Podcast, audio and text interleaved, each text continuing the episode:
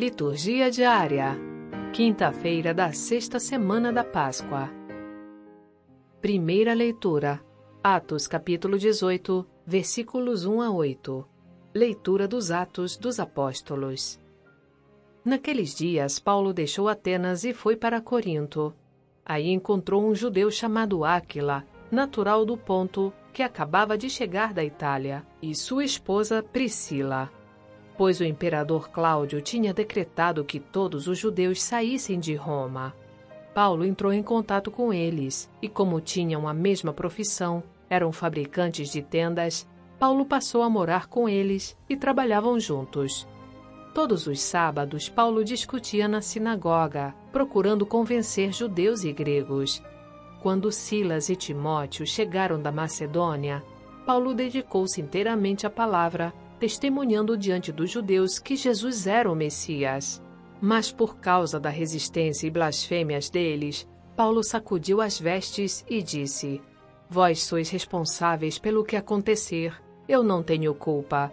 De agora em diante vou dirigir-me aos pagãos. Então, saindo dali, Paulo foi para a casa de um pagão, um certo Tício Justo, adorador do Deus único, que morava ao lado da sinagoga.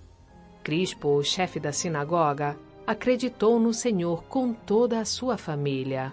E muitos corintos que escutavam Paulo acreditavam e recebiam o batismo. Palavra do Senhor. Graças a Deus.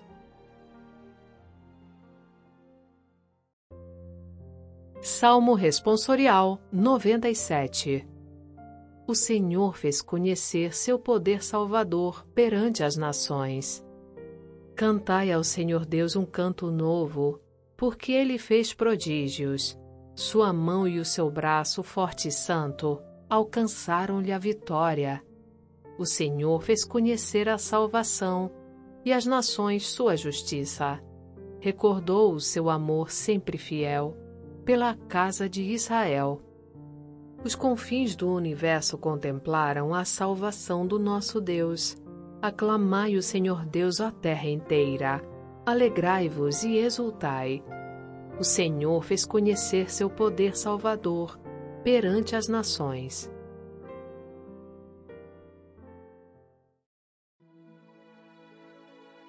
Evangelho, João capítulo 16, versículos 16 a 20. Proclamação do Evangelho de Jesus Cristo segundo São João. Naquele tempo, disse Jesus aos seus discípulos: Pouco tempo ainda e já não me vereis, e outra vez pouco tempo e me vereis de novo. Alguns dos seus discípulos disseram então entre si: O que significa o que ele está nos dizendo? Pouco tempo e não me vereis, e outra vez pouco tempo e me vereis de novo. E eu vou para junto do Pai. Diziam, pois, o que significa este pouco tempo não entendemos o que ele quer dizer. Jesus compreendeu que eles queriam interrogá-lo. Então disse-lhes: Estais discutindo entre vós porque eu disse pouco tempo e já não me vereis, e outra vez pouco tempo e me vereis? Em verdade, em verdade vos digo: vós chorareis e vos lamentareis, mas o mundo se alegrará. Vós ficareis tristes, mas a vossa tristeza se transformará em alegria. Palavra da salvação. Glória a vós, Senhor. Frase para reflexão: Tudo, ou ao menos quase tudo, depende do esquecimento de nós mesmos e de nossas comodidades. Santa Teresa d'Ávila